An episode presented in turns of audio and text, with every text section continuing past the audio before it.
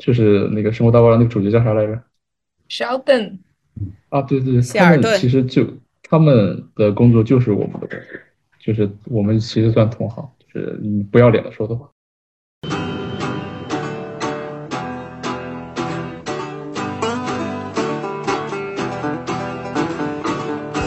当聊了很多人的故事之后，你会发现，可能好奇心它是有价值的，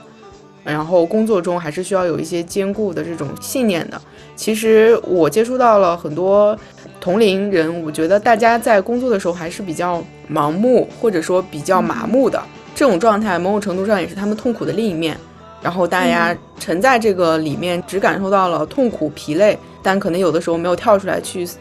呃，思考一下这个问题的另一面是不是有问题，或者说另一面是不是有其他解法。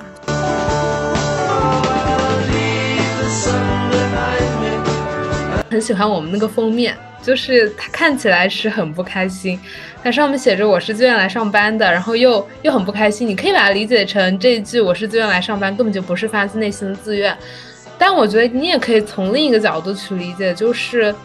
嗯，可能虽然说会有很多的，就是疲身体上的疲累或者之类的，但可能某种意义上，你从内心的深处，总有一些东西你是自愿去做的。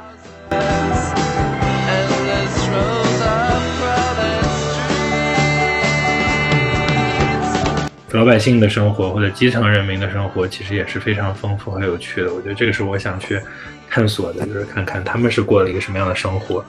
就是以职业为切入，但是其实不限于职业，因为职业基本上其实在你这个人的人生中占比很大，也会对你的各观念会有很大的影响。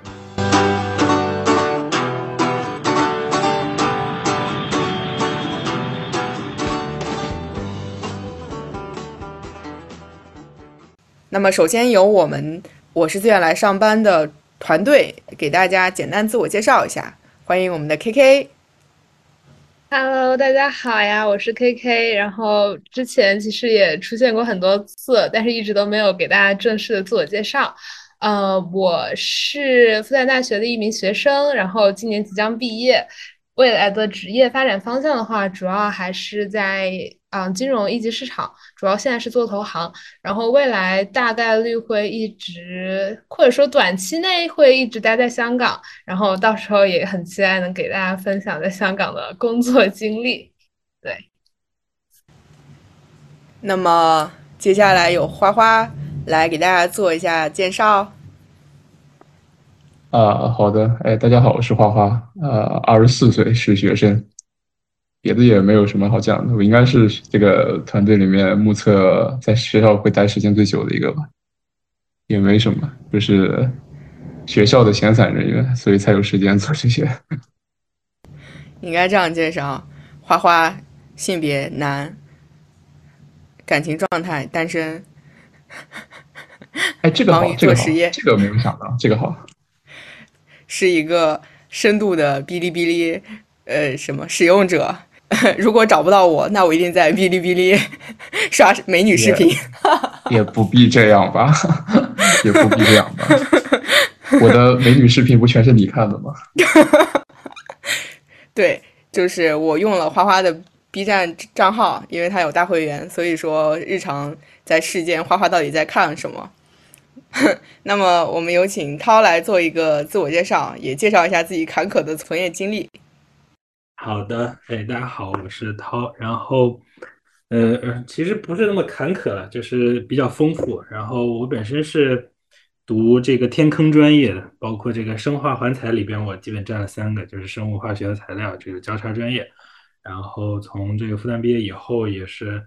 呃，主要是在做投资工作，就是投资的品类会非常的杂。就是看过一些二级的，然后做过一些这个一级的，也做过一些房地产的工作。目前是在一级啊，做这个医疗方向的或者生生命科学方向的这个嗯、一级市场的一些投资。对，我我其实特别好奇两个问题，一个问题就是，呃，这种交叉学科是不是需要都学啊？然后第二个问题是，你是怎么进入到了地产这一块呢？是因为有材料相关的这个背景吗？怎么感觉你找工作就比普通人容，或者你跳槽比普通人容易好多呢。对，这个我觉得就是包括呃，开始做这个播客，就是所有的事情都是源于我的一个非常大的特质，就是好奇心。对我，因为我对特别很多事情都非常好奇心。然后刚第一问题就是那个呃，几个交叉专业，他是要都学吗？嗯，说实话是的，但是确实就是每个专业都没有学到非常深吧，就是基本上是比较浅的去学一下，然后更多在这个。交叉的点上面去做一些创新的探索，大概是这个专业上是这样。然后，嗯，地产的这一段的话，就是我毕业以后的第一份工作是管培生在一家这个央企背景的地产公司。然后，嗯，说实话，其实本身也是这个好奇驱动，是想知道一下这个作为中国宏观经济最大的一个。投资的一个单品就是房地产这个市场大概是什么样子的？然后，呃，一个成熟的实业的运作是一个什么样的模式吧？对。好的，我也我也顺一个自我介绍。Hello，大家好，我是那个 Vivian，也就一直霸屏在这个播客的主持人上面，然后提了很多问题的这样的一个了解人士。嗯，我的话，呃，本科毕业。然后学的行政管理，但是大学的时候就一直在做实习，然后工作不到两年，但职业也比较丰富，从互联网的这个商业管培生，然后跳到了一家，呃，去的时候是 Pre A 轮的一个 SaaS 创业公司，然后做了大概六个月的各种各样的职业，呃，重叠做了各种各样的这个岗位吧，然后后面又跳到了 VC，现在是一个 VC 新人。嗯，很喜欢 VC 的这种对时间自由度的这种感觉，所以也就迅速开启了自己的生活第二春，就是录播课。这个播客其实是，然后我们现在就来加深一下我们临时组装团队的互相了解，加深一下互相了解。我们会互相 Q 一些问题。我先 Q 一下花花，可以跟大家介绍一下这个学核物理是一种什么样的体验。毕竟我记得我之前应该借过你一本书，叫做什么量子力学还是什么，所以你会看科幻片的时候会有不一样的感受吗？呃，首先它既然叫科幻，那其实不会涉到太太深的物理知识。第二，我也学不懂啊，什么量量子力学啥的，我学了不知道多少遍了，每回常看常新，属于是。那个叫什么量子学呃学习大法。就就就天天赋有限，这种东西不是不是什么凡人可以理解的，我就只能只能尽力，好吧。那你读这个核物理的硕士有压力吗？而且我也我也特别好奇，因为我记得二零年这个防疫期间你在家做做实验，我特别好奇在家是怎么做实验的。啊，对，这个其实两个问题就是一个问题，就是。你如果只是为了毕业，那其实没有什么压力，你可以每天混，你只要完成你你老板布置的任务就就 OK，就不会占用太久时间。但是你如果想要真的学点什么东西，或者说想要做一个优秀的研究生，那基本上就是永无止境，那个时间投入就是没没有休止的。包括在家，就是你如果什么都不想干嘛，你在家就是完成老板的任务，就是为什么可以在家做实验，就是你在。在在服务器上算一算东西，做一做计算模拟什么的，就敲敲键盘，啊，你算一下，就算一遍可能要一一个星期，然后这一个星期你是没有事情干，你就你就做别的事情就好了。所以你自还是看自己吧。哎，我特别好奇，在这种服务器上做实验，是你们有有这个专门的软件吗？还是什么意思？对，就是一些一些科研软件，呃。做计算的呀，做模拟的呀，等等，然后好高，也有也有比较牛逼的嘛，那就可以可以自己去开发软件。当然这个就比较牛逼了，因为但我们用的软件也都是其实很多都是一些呃博士当年他们在啊在完成自己毕设的时候设计的东西。嗯，那实际上我们现在用的很多，就就只能说同样都是研究生，这个大家差别很大吧。有的人能自己开发，有的人连用都用不明白。好吧。那你你别关麦，你 Q 一下别人，你们你们活跃起来，这个都不是合格的主持人。我好奇，我好奇，那那花花之后想干什么？就还在探索吧，就是总总目标是，当然是奔着挣钱去，但是 这是为什么就是响应这个微院这个这个这个项目，就是也自己顺便了解了解各行业的这种事情，因为我这个专业其实也没有多少时间出去实习，所以你就借着这个机会了解一下各种工作室在干些什么。了解，天呐，我怎么又说了解啊？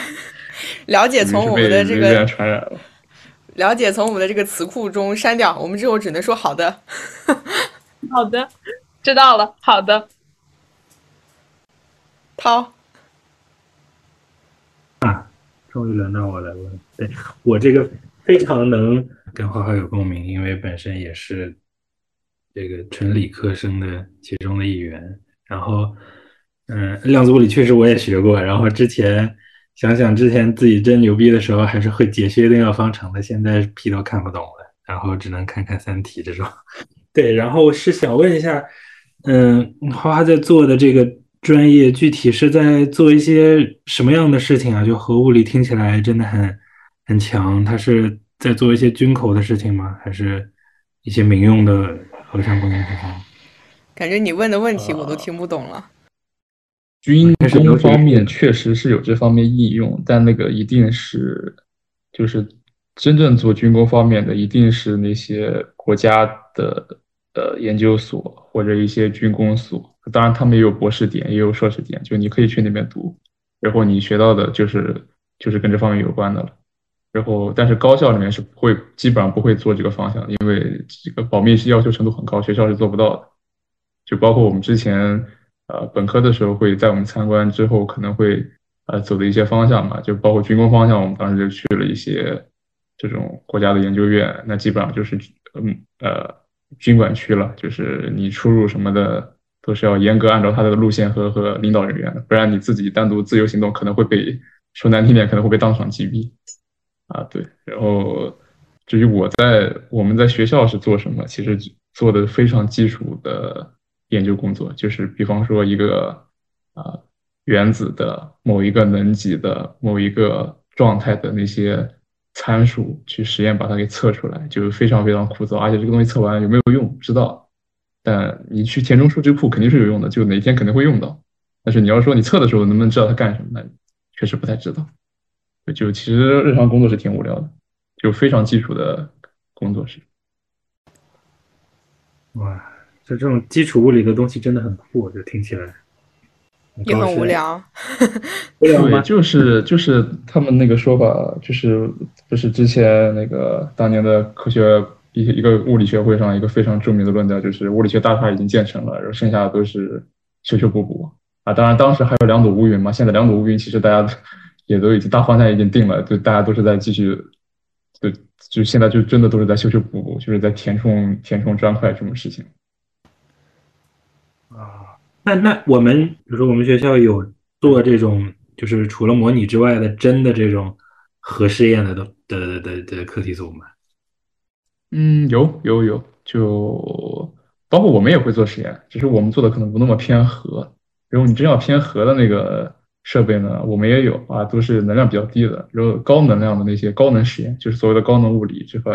呃，是要去就是。专门的实验室，一些比如说设在日本的、什么欧洲的，当然中国也有，就是那些都是国际性质的，就是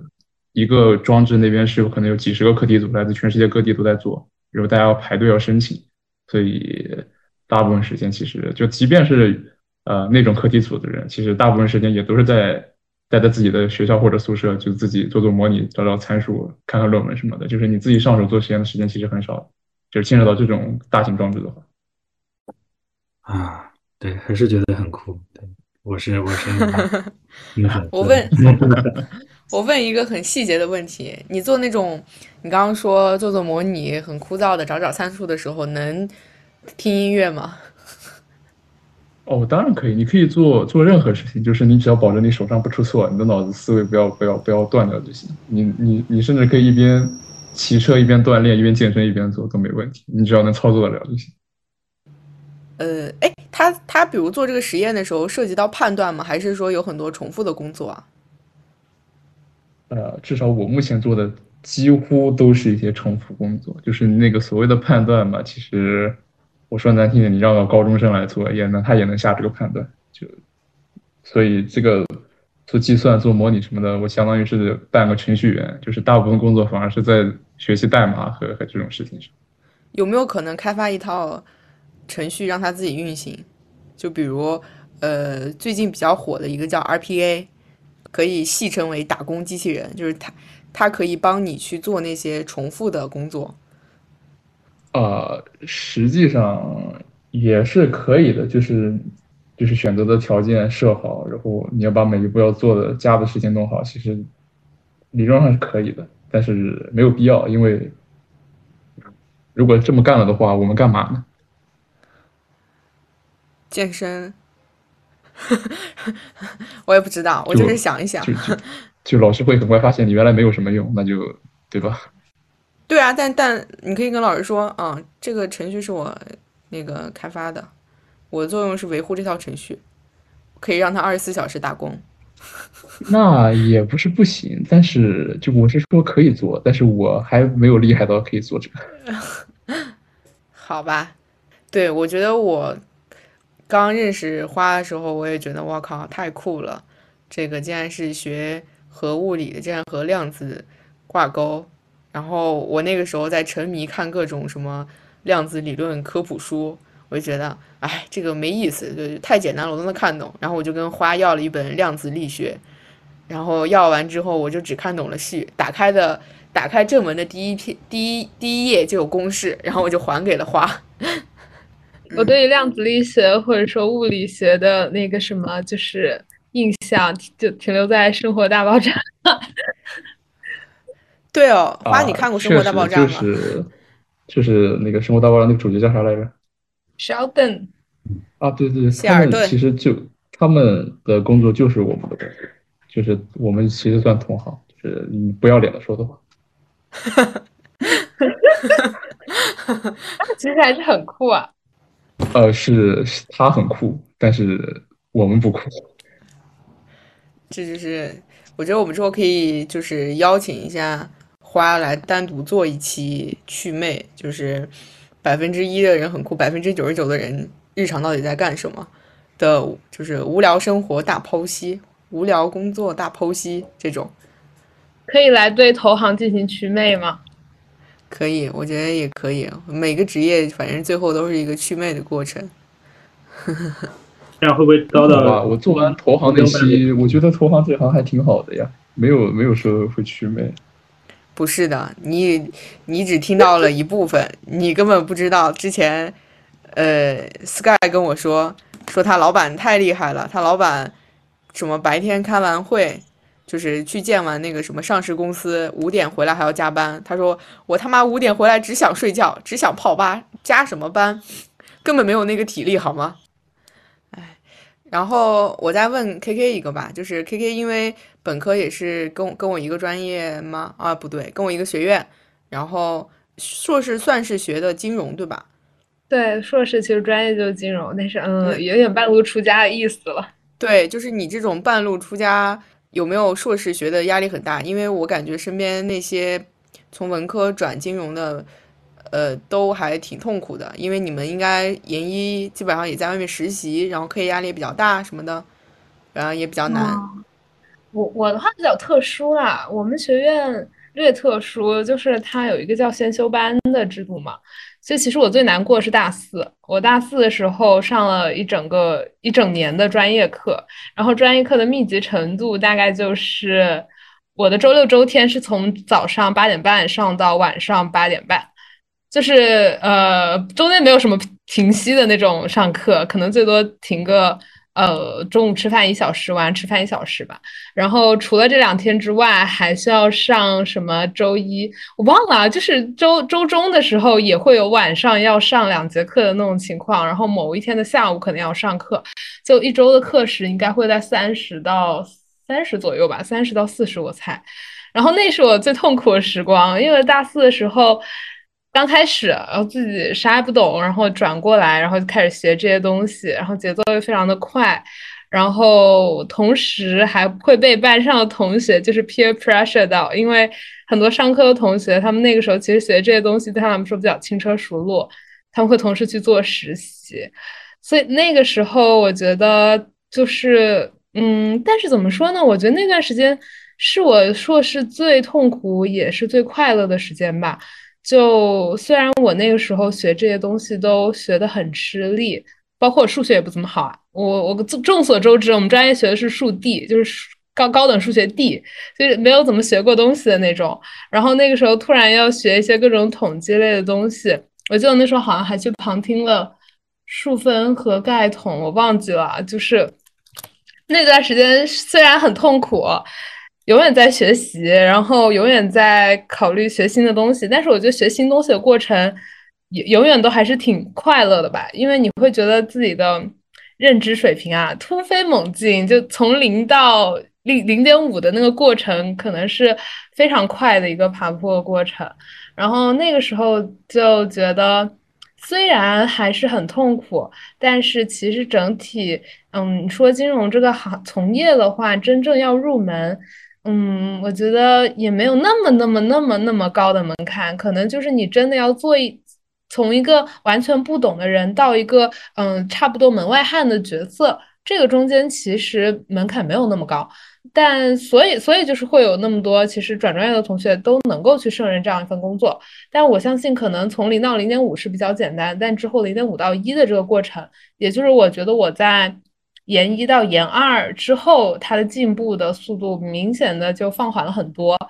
对，然后其实那个时候就进入一个真正商科生的角色吧，就开始不不断的做实习，然后呃不断的去面试，然后简历不一轮一轮的去面试了，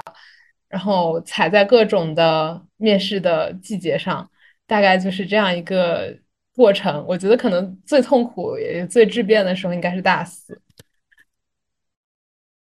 听下来很没意思啊！我的天，听下来有种拔地而起的那种快感，就是自虐的快乐吧？对，我觉得确实是的。如果就是学校，就是我觉得读书的时候还是快乐，就是再加上如果你这个专业倒逼你去做很多事情，然后在一个这种节奏中的话，其实成长也非常快吧。然后这种，对我觉得其实就是那个时候我们的强制性还挺明显的，因为我们的课程也是没什么选择，全是必修课。你就课表课课表给你给你排好了，然后啥也不用想，上课就得了。然后一边上课，听完课，然后又有作业，会有那种 assignment，然后会有那种要 PJ 要做，反正就是你做就完事儿，你做就会学会，就是这样一个简单的事情。我觉得其实比起工作要简单哎，因为工作有些事情是你要想该怎么做，然后呃怎么样才能做好。对对，是的，所以我觉得这种。因为咱们也有听众是想这个转金融或者什么，所以我觉得有一个这种的体验还是挺好的，就是相当于是把你摁在那里，然后让你这个拔地而起坐，或者说坐地基，所以还挺好。对，我觉得是的。我觉得有点那一瞬间，其实我那一年那半年吧，可以说，我觉得自己过得很像高三，就是就是。在上课，然后上完课就不懂的还要拼命的学习，然后找书自己学习，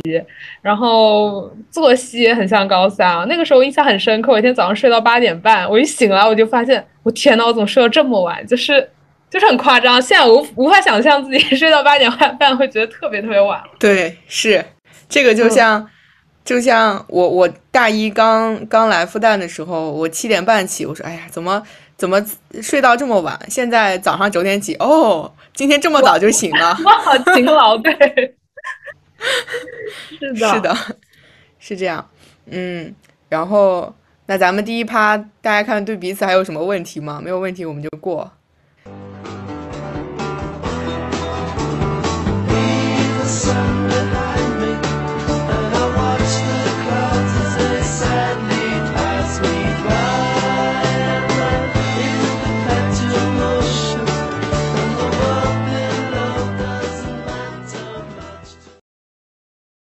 好，那我们来聊聊第二趴，因为这个播客呢也是突然就出现了。其实，呃，我的话是在二零年的时候就有这样的一个想法，但是也一直没落地。那个时候应该是花花来我们家做客的时候，跟花花简单有聊过。嗯，后面裸辞休息的那一个月，觉得要找点事情做，索性就做这一块儿吧。然后再加上后面转到 VC 也是有一些自己的时间，所以就想着一定要把它坚持下去。然后团队呢也是临时拼凑的，呃，我也没有想到除了我和花还能再找两位小伙伴呢一起做下来。那在找到团队之后呢，那如果我要放弃呢，也不太好意思。所以我觉得这个也是。呃，有人一起做也是一个比较好的事情，可以相互鼓励，不放弃。那很多事情可能在不放弃的这个基调下，就还能就就能做出来。所以这个大概是一个基本的介绍。然后我们每个人也可以聊一聊，呃，为什么想要做这个事情，以及做了之后觉得自己有什么样的改变。那么我我先来，要不对，那 K K 来吧。行啊，行啊。其实我加入这个团队应该是最晚的。我记得当时我为什么会加入这个团队，还挺有意思。我我得从头开始讲起啊。从头其实是我大概在两月份的时候，就是我当时做了我学生时代的最后一份实习。然后我做完了之后呢，我就突然开始思考说。职业的意义到底在什么地方？就是我，我开始在想，我要是如果以后我在工作中，我除了就像之前我们在跟呃 Patrick 聊天中的时候，也会讲到说，你你把一些外界的东西抛开，这个工作本身那它它最吸引你的东西，或者说给予你满足感的东西到底是什么？我对于这个事情非常好奇，因为我呃坦白讲，我觉得我在工作中能找到一些。满足感，但是好像都不是很，就是不是很纯粹，所以我就很想知道说，那其他的人在他们的职业中，如果他们非常的 enjoy 这个事情，那总会是有一些东西能够给他这种这种满足感的。嗯，出于这样一个想法，所以我就跟我的朋友说啊，我先跟我身边的朋友说，我说我很想去了解一下我身边那些各行各业的人，他们做这些事情的时候，呃。是有些什么样的感受？他们的生活是什么样的？然后，其实包括我跟呃 Vivian 经常采访的时候，我会很喜欢加的一个问题就是：你觉得在这个工作中，什么样的东西是不断给予你动力的？以及什么样的事情是你回想起来最开心的？就可能是我也想去，就是开开心心的工作吧，就想一直开开心心的工作下去。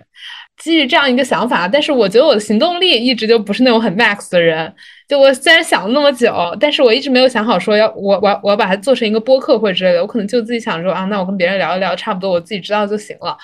然后在这样一个背景情况下，有一天我看到 Vivian，很巧啊，那天我就看到他那条朋友圈了。他说他要做一个呃关于一千零一个职业的东西。后来 Vivian 好像还删掉了那个朋友圈，我都忘了。但是我当时就是看到了，看到了之后，我我还跟我朋友就说，我说我看到了一个学姐在朋友圈有一个跟我特别相似的想法，我要不要去跟她说我也想搞这个？然后在犹豫了大概半小时之后啊，我我就冲了，我就跟 Vivian 说，我我是谁谁谁啊？很很神奇的是，在此之前我们应该没有说过一句话，几乎没有说过一句话。然后我当时就说，对，就是这个情况。很神奇，对不对？你当时什么感受啊？其实我很好奇。嗯，首先我也不知道你这种心路历程，然后我也忘了，因为我当时可能翻了翻你的朋友圈，确认了一下你是谁，然后我发现我给你的备注是学妹，就是就是下一届的这个，然后我就知道了你是谁。然后我我当然是在想，嗯，感觉你很激动，然后我在想，哇，那我要是没做下去，是不是不太好？以及。我我觉得就是当时你可能也情绪看得出来，你情绪很激动，呃，然后就可能情绪太激动了，所以有点呃，就是吓到我了吧。然后呃，不过我又随念呃，就是转转头一想，我觉得如果真的有人能也想一起做的话，也蛮好。所以应该是当天还是第二天就把你拉拉拉进来了啊。对，是这个情况。因为其实当时和花花冲第一期的时候，其实也没有很想清楚要要怎么做，以及要要做什么。我觉得我想的最清楚的可能是那个小宇宙当时这个过来找我们的时候，我就跟他在那边口嗨的时候，我就想清楚了要要怎么做。对，然后，但我觉得现在回想起来，其实还是挺嗯挺好的，就是能够在刚做的时候就能找到伙伴吧。因为第一期当时也是临时就冲了，就之前也是一直在口嗨，和花花在口嗨。当时第一期冲的时候，花花说啊，那问什么？我说我说管他问什么，直接上就好了。就这种，因为也是当时跟 Sky 刚喝完酒，说我要采访你，你给我留个档期，这种。所以我觉得可能呃也比较符合我的这个，我觉得比较符合我的这种人生观，就是嗯，第一就是及时分享，因为你可能也会遇到一些跟你。有一样想法的人，如果不分享出来，你永远也不知道别人是不是也跟你一样。因为你分享出来，可能才能找到伙伴。对，第二个就是可能就是没有，就是没有想清楚的时候就去做，可能就能越做越清楚吧。所以在这种情况下，我我发现也也是一个 make sense 的一个方式。对，然后第三个可能就是。嗯，你先，反正你无论如何，你先在路上，就是先上路，上路之后可能会就也就会有惊喜，所以我觉得这个可能也是也是也是一也是一点吧，对，嗯哼，我觉得这个其实给我启发很大，就是我我我的性格是我没有想好我就不会去做那种人，所以我觉得看药夫这个还是挺互补的吧，就是，对，是。不过你刚刚说你是最后一个人加入，但其实还好，因为我们我基本上也就就就成立的当天你就跟我说了，就应该是做了的当天对，然后呃涛也是应该也是群里，因为当时朋友圈也有人留言，但是呃这种就是口嗨停于口嗨也不会主动找我，你和涛是呃唯二来找我的人，然后呃这种就是可能有相同想法，其他人可能就是说什么时候来采访我这种就坐等被邀请吧这种。对，所以我觉得也也也挺巧的，但其实我觉得确实很就是很多人生中很多东西都很巧，就包括我怎么认识，呃，K K 可能我都忘了我是怎么认识你的，你你可能之前跟我说了我才记得，然后花花和涛就很巧合的认识，对，也是属于这种。对，其实我觉得，哎，说说起来都是巧合了，但是可能。呃，有人人永远没有办法说这些东西到底是巧合还是有一些注定的成分在，这个就很玄学了。我觉得是。那 K K 在真实就是真的冲了，真的做了，你觉得做完之后给你有什么大的改变吗？嗯，我觉得第一个改变就是我开始留意生活中各种各样的职业，这我觉得其实意义还蛮大的吧。就比如说，其实我之前。在本科的时候啊，我之前跟 Vivi 聊天的时候也戏称啊，那个时候我们的目标职业，当时我目标职业啊是要去做咨询，就是我们当时戏称，就是眼睛里只记得那几个职业，那几个所所在我们这所学校，或者说可能呃所谓的大家一些名校的学生。名名校学生当中，觉得比较精英的一些职业，就是当当时眼眼睛里可能一直都盯着这些职业吧，就包括我本人也是一样的。到之后进入学金融，然后其实眼睛里就盯着那几个路径去看，就就基本上就只会看说他们是干什么的。但做了这一份职业之后，我会开始留意，就是。就说白了吧，就还是那句老话，就是三百六十行，行行出状元。真的是你在任任何一个行业中，他们所要去做好一件事情，都他们都很需要各种各样的技能。然后这是一方面，另一方面是我真的会呃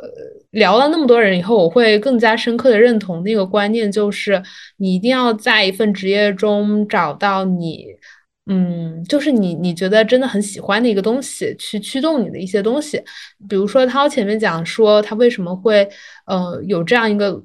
嗯历程，其实是来自于他的好奇心。我觉得嗯一些这样的话，就是呃。要真的从这样一个你身边的朋友、你身边人，你跟他聊的时候，他会给你一些很多很多的反馈的时候，你才能真正理解这个好奇心背后到底是一些什么样的驱动力。我觉得这样聊的过程是你真正能够深入去，嗯，去 get 到这种动力的一些过程吧，也给我就是或者说让我对于我之后的那个职业发展有了一些希望啊。我没有说我觉得自己 做的好像没有希望啊，我不是这个意思，我只是觉得。嗯，我会找到一些自己可能未来的希望。对对对对对，是的，是的，就是更坚定的那种动力，然后更就是包括自己，我我以以前一直很担心说我会不会一辈子找不到自己特别特别喜欢的事情，但我现在开开始觉得说，嗯，既然那么多人都有勇气去做自己他们喜欢的事情，那为什么我未来不会有，对吧？就其实可能对我自己是这样的一种改变。嗯，你刚刚这个其实也让我想到，我后面呃，其实我在毕业的时候也没有想想过，我真的能跳到去做呃投资，然后就机缘巧合转到投资，就中间都没有面试啊什么，就是聊聊了聊天，然后就就过去了。然后那天我还发一条微博，我刚刚翻出来，就是说永远相信自己的好奇心和兴趣会带来一些有运气成分的机会。呃，也会铸造一个自己更喜欢的氛围，所以我觉得这种就是，嗯，你就是你刚刚说的，就是我们当聊了很多人的故事之后，你会发现，可能好奇心它是有价值的，然后工作中还是需要有一些坚固的这种信信念的，因为其实我接触到了很多呃同龄人，我觉得大家在工作的时候还是比较盲目或者说比较麻木的。那其实这种状态某种程度上也是他们痛苦的另一面，然后大家沉在这个里面，只会感只感受到了痛苦、疲累、疲惫，但可能有的时候没有跳出来去，呃，思考一下这个问题的另一面是不是呃有问题，或者说另一面是不是有其他解法。所以我觉得这个肯定也是我们呃的播客未来能传递出来一个比较温情的。一一种嗯价值吧，我也不知道，反正这个确实是一点。然后你刚刚说那点，我也很有感受，就是我现在见到每一个朋友和朋友聊天的时候，我的下意识就是，嗯，他是不是适合做我们的嘉宾呢？职业病了，属于是。是的，是的。对，其实对我，我觉得就是你刚刚说到，就是大家其实提到上班，可能就是很不开心嘛，但。嗯，怎么说呢？就是我为什么很喜欢我们那个封面，就是它看起来是很不开心，它上面写着我是自愿来上班的，然后又又很不开心。你可以把它理解成这一句我是自愿来上班，根本就不是发自内心的自愿。但我觉得你也可以从另一个角度去理解，就是嗯，可能虽然说会有很多的，就是疲身体上的疲累或者之类的，但可能某种意义上，你从内心的深处，总有一些东西你是自愿去做的。或者说，我觉得更老派的想法就是说，嗯，我我希望工作能够真的使我快乐吧，就是这种感觉。但我不知道做不做得到啊。对，我觉得你给我们封面带来了这个深刻的第二层解读，嗯，挺有意思。我要把这个放为，呃，我要这个之后看一下怎么把它放为京剧什么的。好的，好的，好的。那涛呢？瞎瞎解读了。涛涛，哎，我在。对，那个呃，涛涛的这个声线特别低沉，有一种深夜电台的感觉，就是深夜电台放新闻联播的感觉。那下次有这种情感主题的，我来。你来吧，你来说一说。好，就是呃，为什么开始做这个播客是吧？其实，嗯，我也是看到了 Vivian 的朋友圈，然后看完以后。看到以后，我觉得这个名额应该非常紧俏。我觉得对我来说是一个很难得的机会，所以我第一时间就私信他了。呃，刚刚刚刚听到你们聊，才知道竟然只有我们两个去主动找你。然后是的，对对对。然后，嗯，我觉得还是就是跟我刚开始说的一样，就是我觉得是一直以来对于所有事情的一个好奇心去。呃，驱动我去做这个事情嘛？比如说，呃，嗯，做到换到 VC 以后，你可以去接触更多的这些 founder，但是还是局限于你这个行业啊，就是呃，更多的人去看他们是过了一个什么样的人生，什么样的生活。那么其实，嗯，除开这些创业者之外，这些创业者未来可能会成为一个企业的这种，嗯。领军人物啊，其实这个企业还是很庞大的，会有其其他很多这个基层的职员。然后我觉得这些这些人的生活也是非常有趣的一件事吧。就包括我们看的一些嗯史书，尤其是就是我们是看到一些这个帝王的皇家的或者说权贵阶层的一些生活。那么其实更多的呃老百姓的生活或者基层人民的生活，其实也是非常丰富和有趣的。我觉得这个是我想去。探索的就是看看他们是过了一个什么样的生活，就是以职业为切入，但是其实不限于职业，因为职业基本上，嗯，其实在你这个人的人生中占比很大，也会对你的各观念会有很大的影响吧。我觉得这是自自身而言，这好奇心是一个最大的原因。然后另外一点就是因为我个人的这个嗯职业选择过于丰富了，我觉得这有的时候也不是一件好事啊。就是呃，为什么这么丰富？原因是因为我确实不知道这些行业都是干嘛的，所以我得亲身去试一下，就是亲身经历一下，然后了解哪个是我真正热爱的。那么其实呃，如果对于其他正在求职的或者可能对自己职业生涯有有有一些这个变动的想法的呃朋友来说，那么如果有这么样一个平台，能够让他们去了解一下各个职业都是在做什么的，我觉得或许会在嗯年轻的时候或者早期的时候给大家更多的帮助，去让他们去呃了解不同的行业、不同的职业，去树立自己的一个这个职业观念吧，就降低这个呃呃犯错的成本。我觉得这个是。嗯，拔高一点比较有社会意义的一件事情。对，我刚刚去翻了一下何涛的那个聊天记录，发现他就给我举了个手。相比之下，K K 用心好多。我这不是，我是真的是怕这个名额很快被抢光，所以我赶紧要把坑占着。再联系你。笑死。那那那个花花回来了，那就花花也说一下。哎，我我我先插一句啊，花花好像就是属于那种默认被我拉进来了，就是这种。花花，你说？对啊，我其实没什么好讲的，就是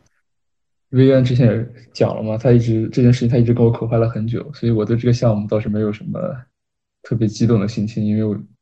呃，因为他已经对我来说已经铺垫了好几年了，大概跟我讲了两年之前就开始跟我讲有这个想法。而且这个事情是已经是不断的降级之后的一个产物，就是他一开始跟我描述的那个已经非常宏伟。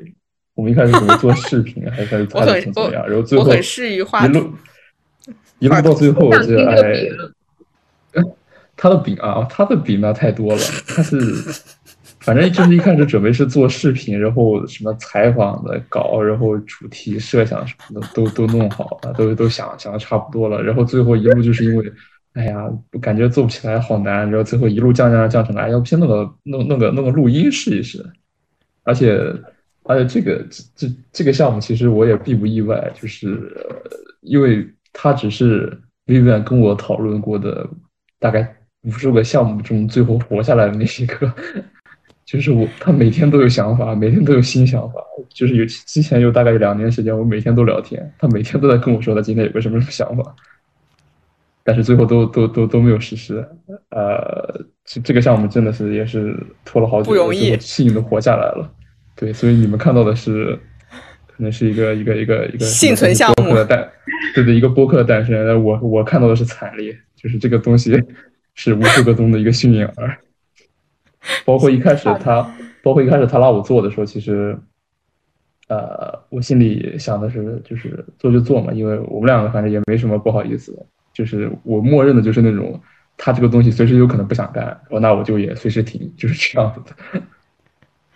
这个花花这一期就是给我祛魅的，对我当时想说 祛魅了。对花花，就是花在在花花眼里，我就是一个画饼画饼大师。我之前给花花说我们要做短视频，为什么？我给他讲了一系列，我说短视频就是这个时代的白话文。因为公众号已经俨然是文化阶层、精英阶层的这个日常读物，但是只有视频才是大众读物，所以我们要做这个时代的白话，然后叭叭叭给他讲一堆，然后商量了各种细节，然后两年过去了，嗯，挺好，至少说明我一直在思考有什么新的东西，对，所以，呃。我我的话其实也是正好就是休息的那段时间，我也不知道怎么就是这个想法越来越强烈，可能也是，呃，工作的这两年内，嗯，自己的这个从业感受就是一直在，呃，其实，在换职业，其实相当于跨度很大。包括我跟我前同事，就是在互联网的前，就是大厂的前同事聊的时候，他说啊，你这也能换？因为我我确实还有前同事现在仍然在那个大厂继续工作。然后我现在跳出来，然后做，所以这一就是这一系列的这个骚操作，确实让我感觉到我对这个越来越好奇，这个是一点。另一点就是，其实我在囤的那一期，就是大理那期也也简单提到过，我那个休息这段时间看了鲍曼的那个关于工作的书，就是《工作、消费主义和新穷人》那本书里面，它里面提到，呃，这个工作伦理，就是工业时代之前的工作伦理呢，它讲求的其实是这个工作平等，就是就像我们说的“行行出状元”，它其实是一种平等，因为每每个工作它不管。报酬多少，它都是有实际产生价值的。但是工业时代之后，一直发展到现在，其实工作伦理使得工作和工作之间的差异越来越大。它其实是一种差异论，就是你的报酬，你工作是否有趣，其实取决了你的这个工作是高贵的还是呃，就是嗯反面的。看完这本书之后，我觉得更加有这个感觉，就是想要去聊不同的职业，对，所以。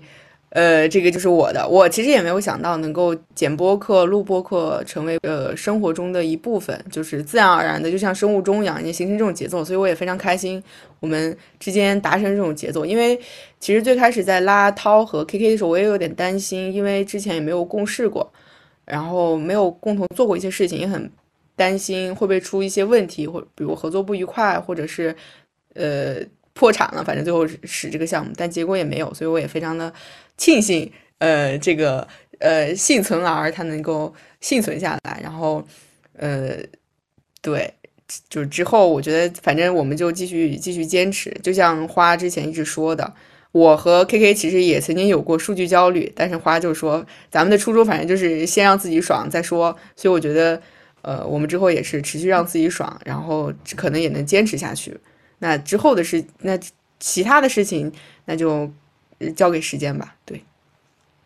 我被安利到那本书了，我也想去看一下。你可以先看一下我的那个文章，我写了那本书的这个这个详细的这个那个那个叫什么？对对对，然后再去看，因为他那本书写的还挺散的，但却值得值得一看。我我觉得我愿意把那本书奉为我们这个播客的圣经。OK，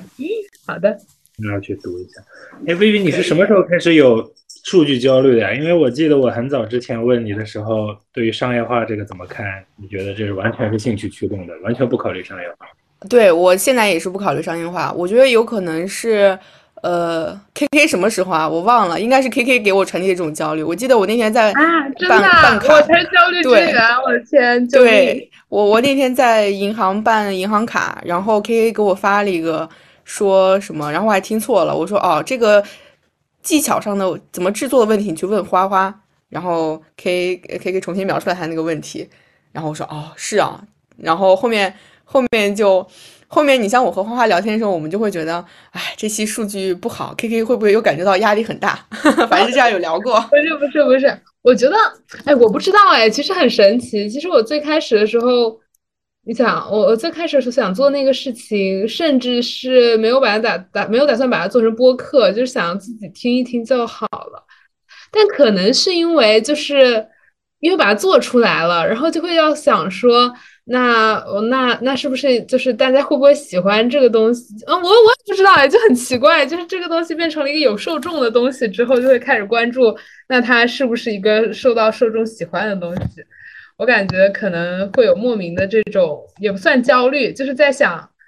就是别人会不会认可吧？啊，我觉得这跟我性格可能有点关系。我我是 like 外向型人格，所以比较偏向于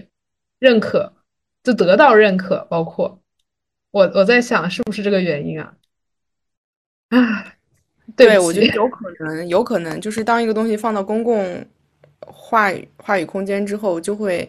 呃，寻求一种被认可，这个是它存在的意义。所以，可能我们接下来要持续去抵抗这种，就是保证这个播客我们自己听完是，或者说我们在采访过程中是有收获的。那我就价值导向，反正这个就是我做了投资之后也是坚持，就是价价值投资，就是你认可它是有价值的，那么呃被发现或者是被其他人认可，呃，我认为是一个过程，是一个自然而然的过程。对，嗯。好的，我同意。嗯，所以好呀，我觉得我们基本上就聊这么几个简单的问题。然后其他两个同学有什么要说的吗？没有，我们就就这样，我们一一起 say 拜拜。好呀，拜拜，拜拜啦，拜拜。这个拜拜是给观众说的还是真的拜拜？我也在想，所以我在想，真的拜拜，真的拜拜，拜拜拜拜拜拜拜拜了，拜拜拜拜，走你走你们。拜了拜了拜了。